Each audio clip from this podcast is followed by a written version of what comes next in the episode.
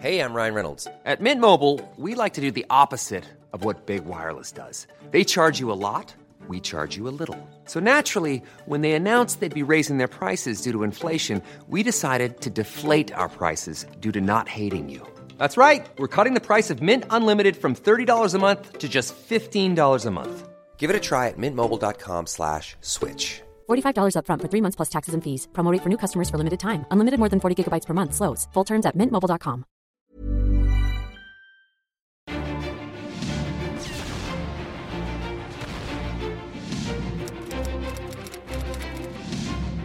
cuerpo que se afianza en un suspiro, la puerta que se abre. Clio Podcast.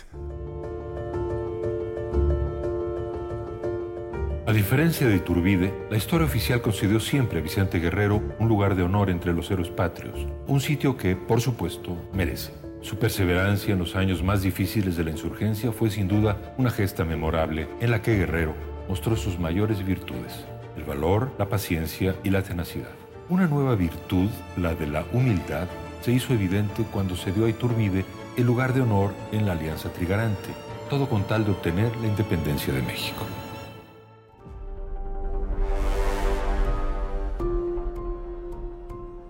En una fría noche de invierno, Vicente Guerrero repasa en silencio los últimos 20 años de su vida. Vuelve por el sendero del recuerdo a los distintos momentos que forjaron su carrera insurgente. Ha sido un camino largo y sabe que su próximo destino es la muerte. Fueron muchos los actos y hazañas que moldearon la vida de este hombre. Batallas, triunfos, derrotas y resurgimientos.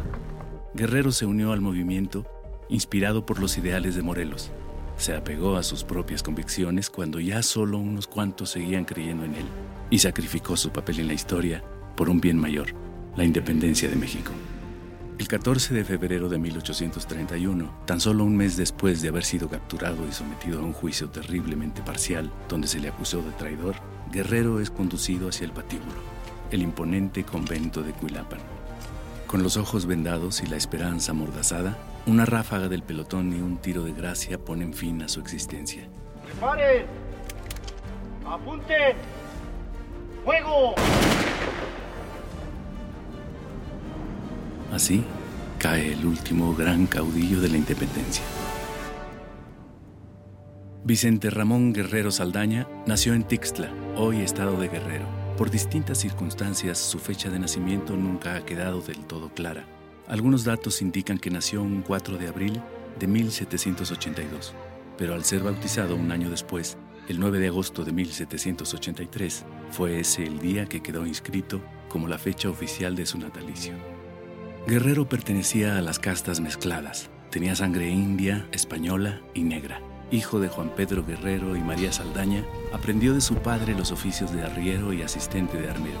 Estas labores y su vida en el campo lo volvieron un hombre intuitivo y observador, características que le fueron de gran ayuda en los largos años de lucha que enfrentó más adelante. Todavía a finales del siglo XVIII, los habitantes de las sierras del sur de nuestro país no participaban en la vida intelectual que florecía en los colegios y seminarios de las grandes ciudades del centro y el Bajío. Por ese motivo, Guerrero tuvo que recibir su educación básica de un profesor particular. Comenta Alfredo Ávila. Tixla era una población muy pequeña, eh, como eran casi todas las poblaciones en la región del sur de la Intendencia de México. Se trata de una región con una densidad demográfica muy baja. En realidad es una de las zonas eh, más inaccesibles para las autoridades virreinales, lo siguió siendo después ya para los gobiernos de la República Mexicana. Sin embargo, todo este abandono se veía compensado un poco por la importancia estratégica y comercial que tenía el puerto de Acapulco lo cual había fomentado un intenso comercio entre ese puerto y la Ciudad de México, y esto había beneficiado sin duda a familias como la de Vicente Guerrero, Cuando Vicente tuvo edad suficiente, comenzó a recorrer las rutas de arrieros a lo largo de las distintas zonas de Tierra Caliente. Estos viajes lo pusieron en contacto cercano con grupos indígenas nahuas y mixtecos. También convivió en sus recorridos con criollos, mestizos, mulatos y asiáticos. La convivencia con el peldaño más bajo de la escala social virreinal desarrolló en él una sensibilidad única hacia las carencias y necesidades de la sociedad novohispana. En la adolescencia, Guerrero se distinguió por ser un tipo efusivo, amigable y platicador. Comenta Jesús Guzmán. Hay un dicho muy famoso que lo catalogaba entre la, la juventud de esa época y que decía, es mujeriego, borracho y gallero. Nada raro para las circunstancias de la época, nada raro también para conductores de, o dirigentes de recuas en la riería, en los que el, el tráfico de alcohol, el llevar tinajas para un lado, el llevar barriles para otro, era asunto cotidiano y nada complicado también para quien se tenía que meter a, la serranía, a todos los vericuetos de la tierra caliente, a todos los vericuetos de la costa, pero casi casi era obligado el uso de, del alcohol para soportar las jornadas. Era obligado también el uso de, de, los distractores como las peleas de gallos, meterse en esos vericuetos. Y bueno, de paso, y como no queriendo la cosa, el enamorar a mujeres. Esta manera de ser lo llevó a través del tiempo a desarrollar una relación con los clientes de su padre, entre los que se encontraban las familias Bravo y Galeana. Explican Alfredo Ávila y Raquel Huerta son las grandes familias terratenientes de la región y esto explica en buena medida la participación tan decisiva que tuvieron con el movimiento de José María Morelos. Son dueños de propiedades, pero también de alguna manera son dueños de vidas. Ya se conocían muy bien todos ellos, porque comerciaban, porque tenían este, amistad, porque tenían mucha relación a pesar de las diferencias de edad o de clase social, porque los Bravo eran de los más ricos propietarios de Chilpancingo y Guerrero era un comerciante, pero era también una familia respetada, conocida como comerciantes, transportistas de la región. Eran relaciones económicas, sociales, previas al estallido de la independencia. Así vivió Vicente Guerrero sus primeros años, cruzando la sierra en mula, haciendo negocio con los productos que venían de Oriente y conociendo amores que le ofrecían morada en el camino. Guerrero sabía perfectamente qué tierras eran de quién, quién vivía en dónde, eh, a qué se dedicaba, qué propiedades tenía, porque esa información era fundamental para los negocios. Cuando ya es joven forma parte también de las milicias, se entrena militarmente en el manejo de armas, manejo y fabricación de armas y tienen una visión eh, militar también de las, de las regiones. En los primeros años de 1800, la corona española, asediada por las deudas y el acoso de los franceses, tomó decisiones económicas que afectaron al reino. Estas medidas y la creciente pobreza que experimentaban los americanos dieron origen a un enorme descontento que culminó en el famoso Grito de Dolores, en septiembre de 1810, en donde Miguel Hidalgo llamó a luchar por la independencia. Comenta Alfredo Ávila. Mientras que en otras regiones son los campesinos de los pueblos los que se rebelan, los que toman las armas, en muchas ocasiones en contra de propietarios. En la región del sur son estos propietarios los que se unen al movimiento de José María Morelos. Son propietarios que han sido muy afectados por las alzas de impuestos, por el incremento de la presión fiscal y son las clientelas, son los grupos sociales que están bajo la influencia de estos grandes terratenientes los que se unen en un primer momento a la insurgencia. Vicente Guerrero se incluye dentro de estas clientelas y por eso ingresa a la insurgencia en un primer momento. Unos meses después, cuando el movimiento insurgente cobró vida en el sur a manos de José María Morelos, los habitantes de Tixla estaban divididos. El subdelegado de la ciudad, Joaquín de Guevara, se preparó desplegando los regimientos militares para proteger la plaza. Miguel Mayol, el clérigo de Tixla, fiel al gobierno español, satanizaba el levantamiento armado y aseguraba que los curas revoltosos se irían al infierno. Por su lado, muchos jóvenes independientes y emprendedores, como era el caso de Guerrero, sentían la necesidad de aventurarse en busca de un nuevo orden más justo. Querían un mejor futuro, que comenzaba con el surgimiento de una nación independiente. A pesar de que su padre era un realista fiel, en los primeros días de diciembre de 1810, Guerrero viajó a Chilpancingo para encontrarse con los Bravo y los Galeana, quienes ya se habían unido a las fuerzas del cura Morelos. Ahí quedó bajo el mando de Hermenegildo Galeana, en el regimiento de Guadalupe. Comenta Raquel Huerta. Poca gente lo sabe eso, que cuando Morelos llega a reclutar voluntarios, ellos ya están esperándolo eh, como milicia. De hecho, los Galeana y los Bravo eran los superiores militarmente en la milicia provincial a la que pertenecía Guerrero. Entonces Guerrero ya es capitán cuando entra a la insurgencia y su jefe directo es Galeano, porque ya están dadas estas relaciones, ya tienen este trato y esa, digamos, jerarquía entre ellos. O sea, Guerrero sabe que su superior al mando inmediatamente es Galeana. ¿Y quién es el superior inmediato de Galeana? Leonardo Bravo. En esos días los hombres del generalísimo marchaban hacia Acapulco, dispuestos a cumplir el encargo del cura Hidalgo de conquistar el puerto. Guerrero luchó por primera vez en la batalla del Cerro del Veladero, en donde conoció lo descarnado de la guerra, pero también la valerosa pasión de los hombres con los que combatía. Comenta Alfredo Ávila. En cuanto a la primera participación de Vicente Guerrero en la insurgencia, hay que señalar que se inscribió de inmediato entre los movimientos más radicales de la propia insurgencia. Los batallones a los que perteneció Vicente Guerrero se trataba de batallones de la muerte, incluso así llegó, llegó a llamarse alguno de ellos, al mando de Ignacio Rayón, de Galeana, del propio Morelos, y fue escalando posiciones dentro del movimiento insurgente precisamente debido a esta manera de ser tan aguerrida y particularmente al conocimiento excepcional, como dije, que tenía de los caminos de las rutas y de las poblaciones del sur. Así comenzó la aventura revolucionaria de Vicente Guerrero, aventura que por entonces prometía un curso más arrollador que el que realmente tuvo.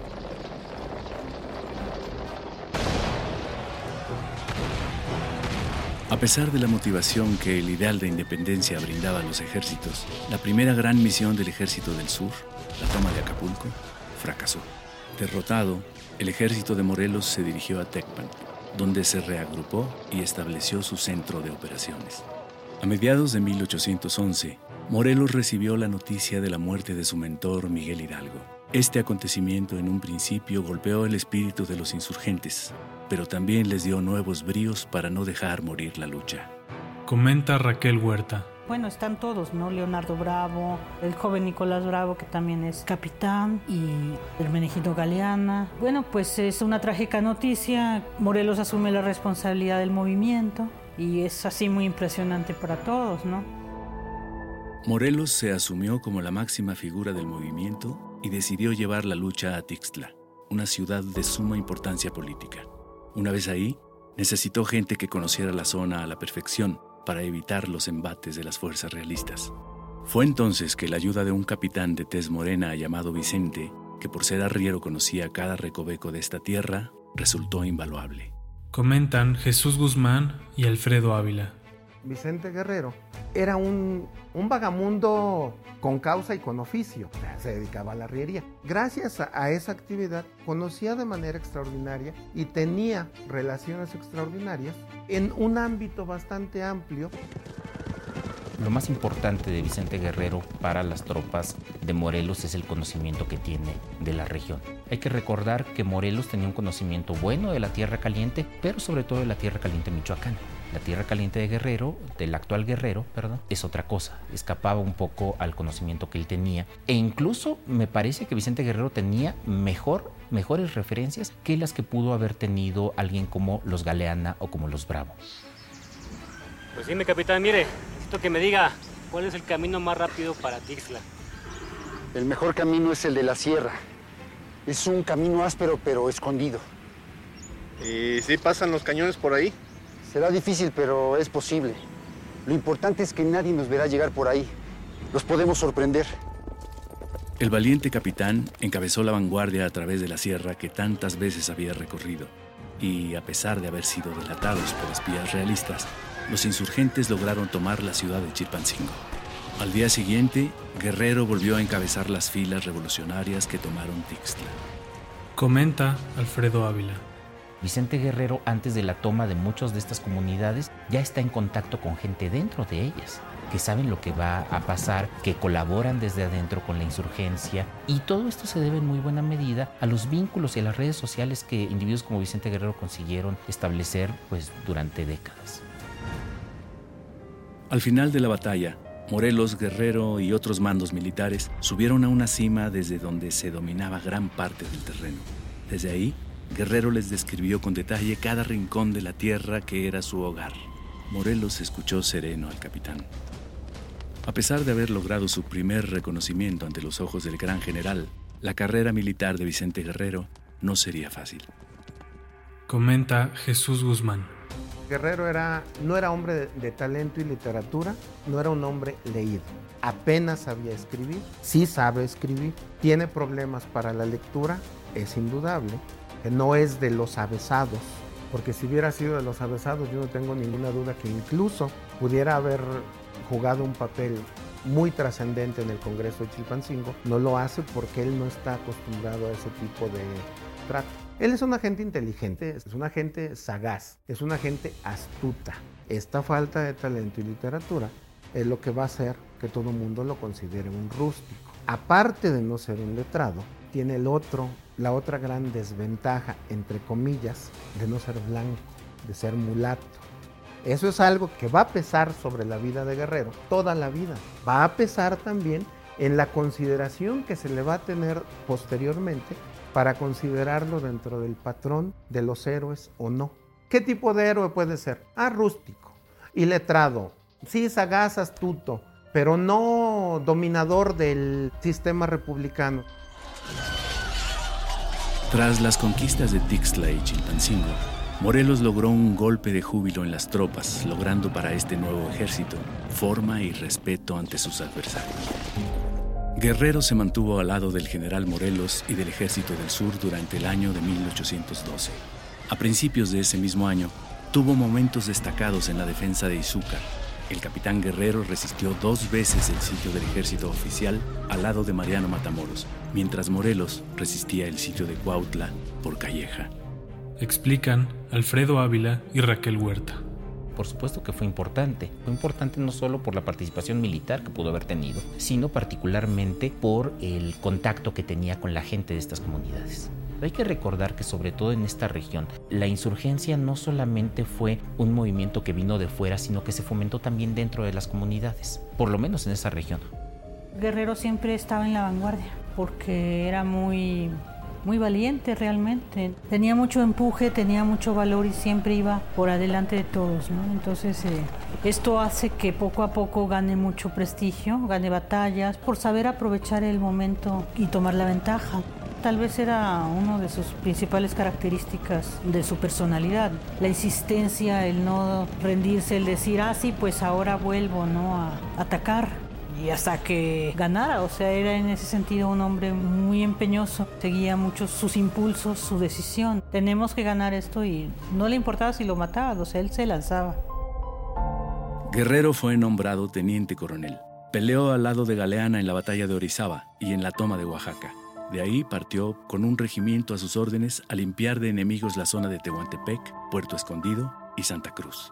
Después de cumplir con éxito esta misión, Guerrero partió rumbo a Ometepec, sitio donde acordó reunirse con Morelos y desde donde el general planeaba iniciar su segunda campaña hacia Acapulco. Esta población resultó ser de especial importancia para Guerrero, quien no solo fue nombrado por Morelos comandante del distrito de Ometepec como distinción por sus triunfos militares, sino que también contrajo ahí nupcias con Guadalupe Hernández. Durante los siguientes meses, la vida cambiaría para Guerrero. La nueva familia y el deseo de establecerse pondrían en riesgo su continuidad en la batalla, pero sus ideales tendrían la última palabra. Millions of people have lost weight with personalized plans from Noom, like Evan, who can't stand salads and still lost 50 pounds. Salads generally for most people are the easy button, right? For me, that wasn't an option. I never really was a salad guy. That's just not who I am. But Noom worked for me. Get your personalized plan today at noom.com. Real noom user compensated to provide their story. In four weeks, the typical noom user can expect to lose one to two pounds per week. Individual results may vary.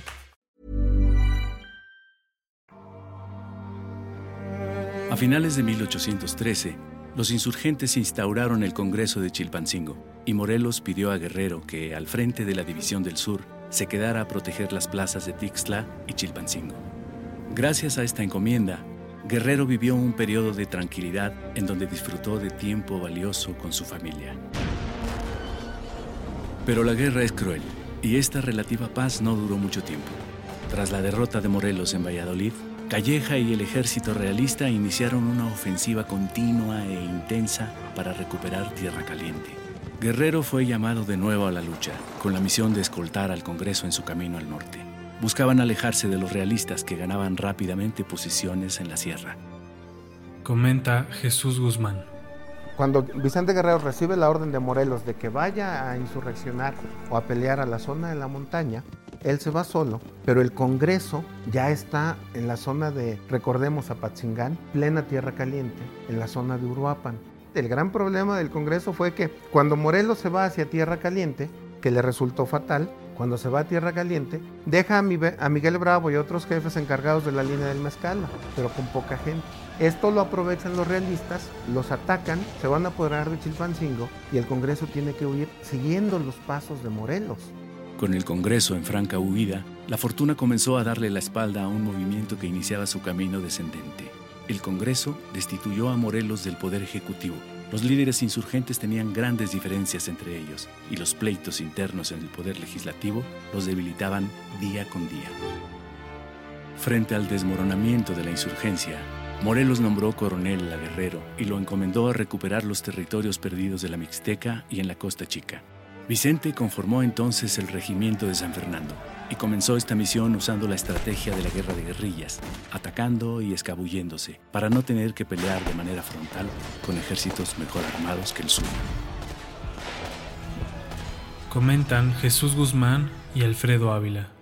Desde 1814, que él se separa de, de estos otros jefes a los que lo asignó Morelos, él escoge como su reducto un cerro que está por Jonacatlán, en la zona de Alcozau, y desde ahí va y viene pero empieza también a tejer una estrategia política que es muy significativa. ¿Por qué? Porque, por ejemplo, desde ese cuartel en Jonacatlán, en la zona de Alcozauca, él, el 30 de septiembre de 1815, lanza un manifiesto a todos los pobladores de, de la zona diciéndoles que tiene la gloria de haber prestado juramento a la sabia constitución que va a regir el país y que pide por eso a todos los pobladores que no hagan caso de la tiranía europana, dice él, de la tiranía europea, que ya es tiempo de que todos se vean como hermanos. Y siguiendo un poco la dinámica de Morelos, da a entender que tienen que verse como hermanos en el sentido de que lo que distinga a uno a otro de los americanos sea el vicio y la virtud. Y da a entender también en ese punto que si hay alguien que se oponga a esa nueva forma, a ese nuevo estilo de ver la vida política nacional, él entonces sí con las armas en la mano se convertirá en un tirano para la defensa de su pueblo. Hay que recordar que el movimiento de José María Morelos, sin descartar el enfrentamiento directo y el, enfrentamiento en forma con las tropas del rey, también tuvo mucho de organización guerrillera. De hecho, podemos ubicar a Vicente Guerrero más en la organización de las campañas guerrilleras, de su participación en fila dentro de la fuerza primaria del ejército de José María Morelos. Su papel se puede ver de una manera secundaria, pero al revés, me parece que la actividad de las guerrillas en esa región fue de fundamental importancia para poder tener triunfos, para poder tener éxitos militares, particularmente en una región como la del sur de Nueva España. Vicente Guerrero encaja perfectamente allí y esto es lo que me parece que le da un papel de principal importancia, pero hay que recordar, la insurgencia no fue un ejército regular, la insurgencia tenía mucho del contacto con las comunidades de estas bases sociales y allí el papel de Vicente Guerrero fue determinante. En junio de 1814, Guerrero llegó a Coyuca. Ahí se enteró de la muerte de su gran amigo Hermenegildo Galeana, quien había solicitado quedarse en Tecpan con su familia. El general realista Avilés lo sorprendió y lo asesinó clavando su cabeza en una estaca. La muerte de Galeana fue un golpe terrible del que Guerrero nunca se recuperó por completo. Comenta Raquel Huerta. Galeana era un hombre mucho mayor que Guerrero, con quien él había tenido tratos desde niño prácticamente, porque su padre comerciaba sus tíos con los productos de las haciendas de los Galeana. Posiblemente Hermenegildo Galeana lo haya enseñado mucho al oficio de los gallos, que se dedicaban a eso también, era una de sus aficiones. Yo pienso que, compartían mucho en ese sentido y era su superior en las milicias provinciales, entonces había una situación de respeto, eh, lo veía como una figura, se podría decir paterna. Cuando él se encuentra de frente con la cabeza de Hermenegildo Galeana, de Tatagildo, clavada en una pica, pues por supuesto sufre eh, un shock así tremendo, ¿no? Porque era obviamente un ser humano, le da un acceso de malaria terrible y queda en cama varias semanas. Tenía esa responsabilidad, es decir, muchos de los que sobrevivían y que por alguna razón sobrevivían a las masacres, a las batallas, a las capturas, tenían esa responsabilidad moral ese sentido de culpa que le queda al que sobrevive, ¿no? Hacia los muertos, hacia sus muertos. Entonces también es eso, a los que van quedando con vida tienen una deuda con los quienes los antecedieron. Después de un año de batallas e innumerables conflictos internos, Morelos y Guerrero se reunieron para ir al encuentro del Congreso en Mezcala. La misión era llevarlos hasta Tehuacán, cerca de los ejércitos de Guadalupe Victoria en Veracruz, donde esperarían la ayuda de los aliados norteamericanos. El convoy fue interceptado en Tesmalaca por el general de la Concha. Los realistas sorprendieron a la fila insurgente, provocando la captura de Morelos y su muerte unos meses después. ¡Preparen! ¡Apunten!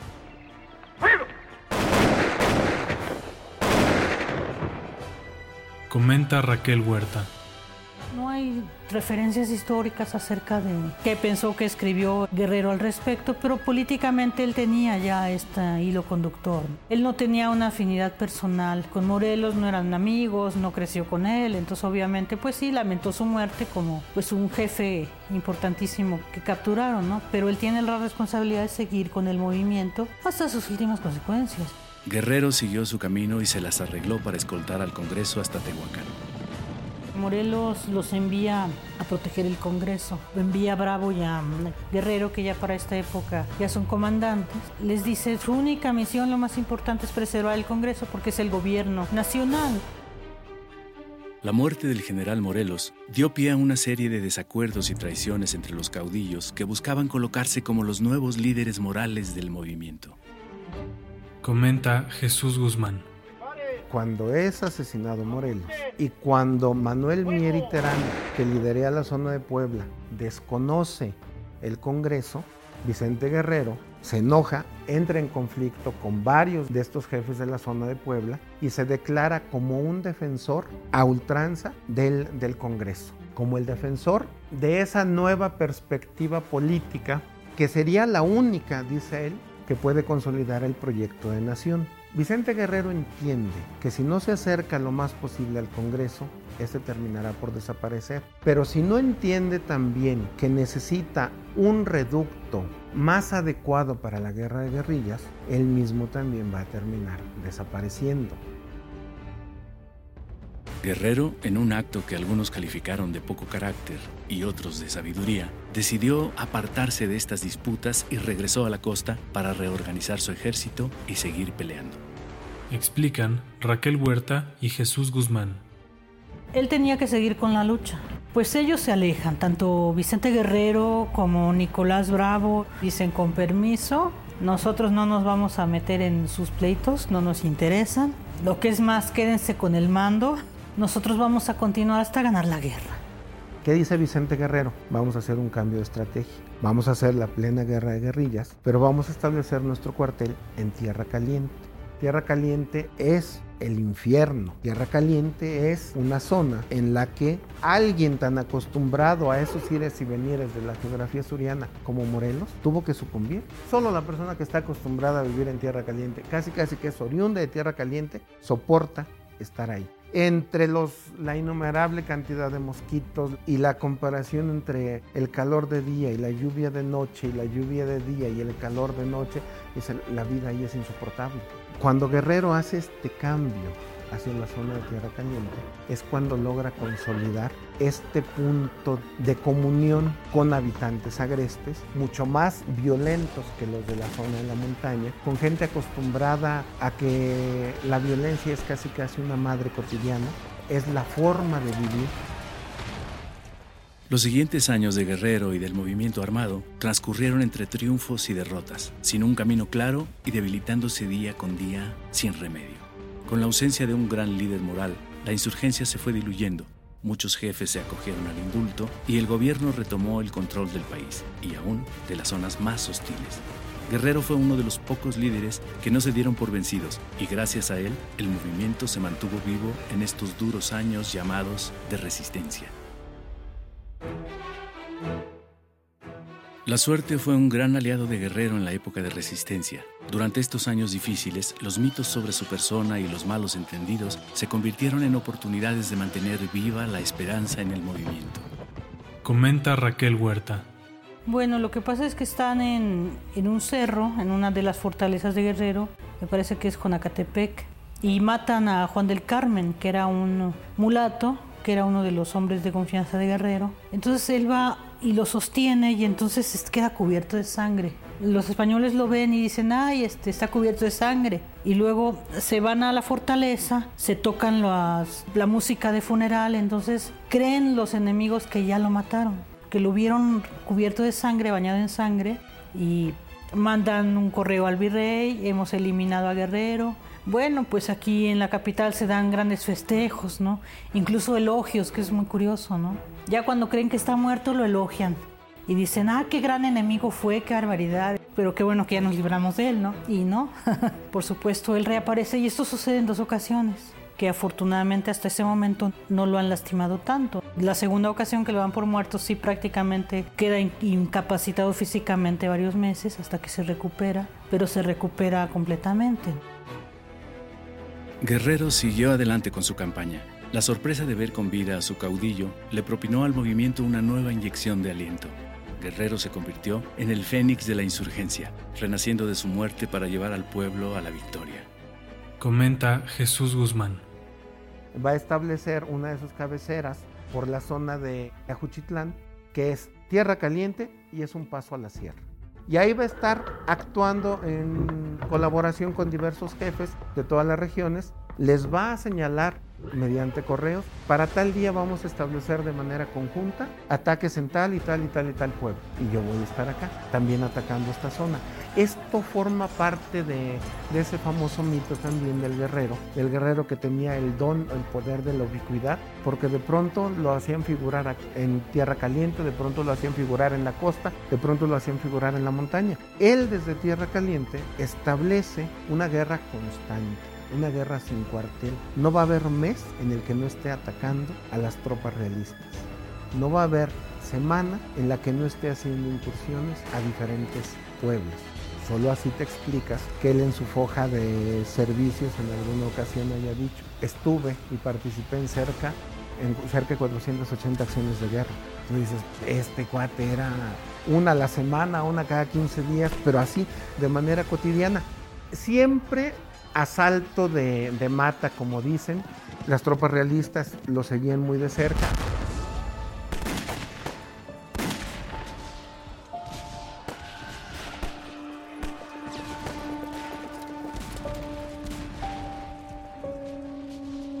A finales de 1819, las fuerzas independentistas sufrieron un fuerte revés en la batalla de Aguasarca, en donde perdieron no solo a muchos hombres, sino también dinero, archivos armas y provisiones.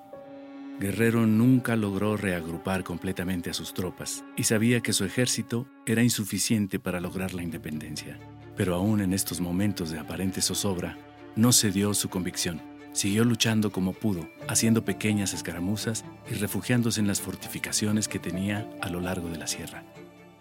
Comentan Alfredo Ávila y Jesús Guzmán. Vicente Guerrero sí mantiene un grupo guerrillero activo durante todo el periodo. Es decir, trató de darle continuidad institucional también a la insurgencia, algo que no sucede con otros líderes. También muy importante es la región donde está Guerrero. Se trata también de una región marginal, pero es una región vital para la economía de la Nueva España. Es la ruta entre Acapulco y la Ciudad de México. Está muy cerca de la Ciudad de México, de manera que los dolores de cabeza que le ocasiona al régimen son pues constantes. Vicente Guerrero estaba muy al tanto de lo que sucedía también de lo que ocurría en España. Sabía que ya se había establecido la constitución, sabía que iban a venir cambios. Hay todo un proceso de acomodo. Desde el momento en que Vicente Guerrero le comenta a varios jefes insurgentes que está dispuesto a transar con ellos para que se logre la independencia. El virrey Juan Ruiz de Apodaca, cansado de la molestia que significaba el caudillo, y aprovechando su disposición, apeló al padre de Guerrero para tratar de hacerlo entrar en razón. El virrey busca diversos emisarios. Uno de ellos es el padre de Vicente Guerrero. que la postura de Vicente Guerrero es la de una transacción, la de una negociación. ¿Qué mejor que el padre para decirle, háblale a tu hijo, ofrécele el indulto, que no era nada extraordinario.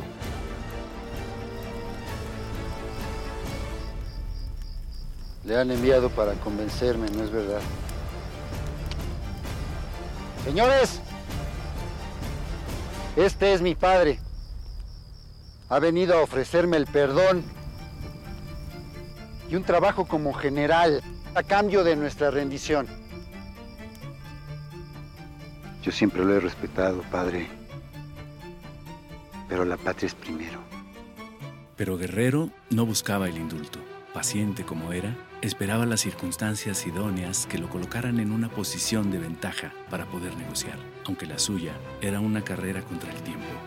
El movimiento insurgente estaba completamente debilitado.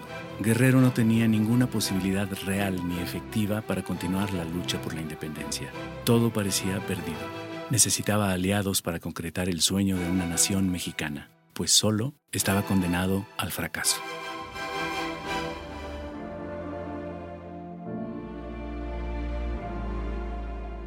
Vicente Guerrero, el arriero de Tixla, transformado en aguerrido insurgente, se convirtió tras la muerte de Morelos en uno de los pocos pilares que sostuvieron la causa de la insurgencia en las zonas más accesibles del virreinato. En esos años de resistencia, el nombre de Guerrero adquirió la condición de mito. Para unos era el caudillo inquebrantable que continuaba la lucha iniciada por Hidalgo.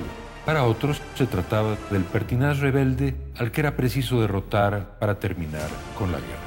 Pero existía también un tercer punto de vista, más justo quizá. Guerrero sería el hombre que vincularía la legitimidad de la lucha insurgente con el antiguo anhelo de las élites criollas por obtener la independencia.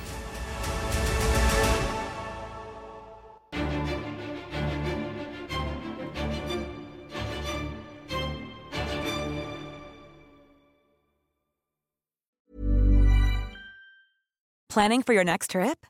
Elevate your travel style with Quince. Quince has all the jet setting essentials you'll want for your next getaway, like European linen, premium luggage options, buttery soft Italian leather bags, and so much more. And is all priced at 50 to 80% less than similar brands.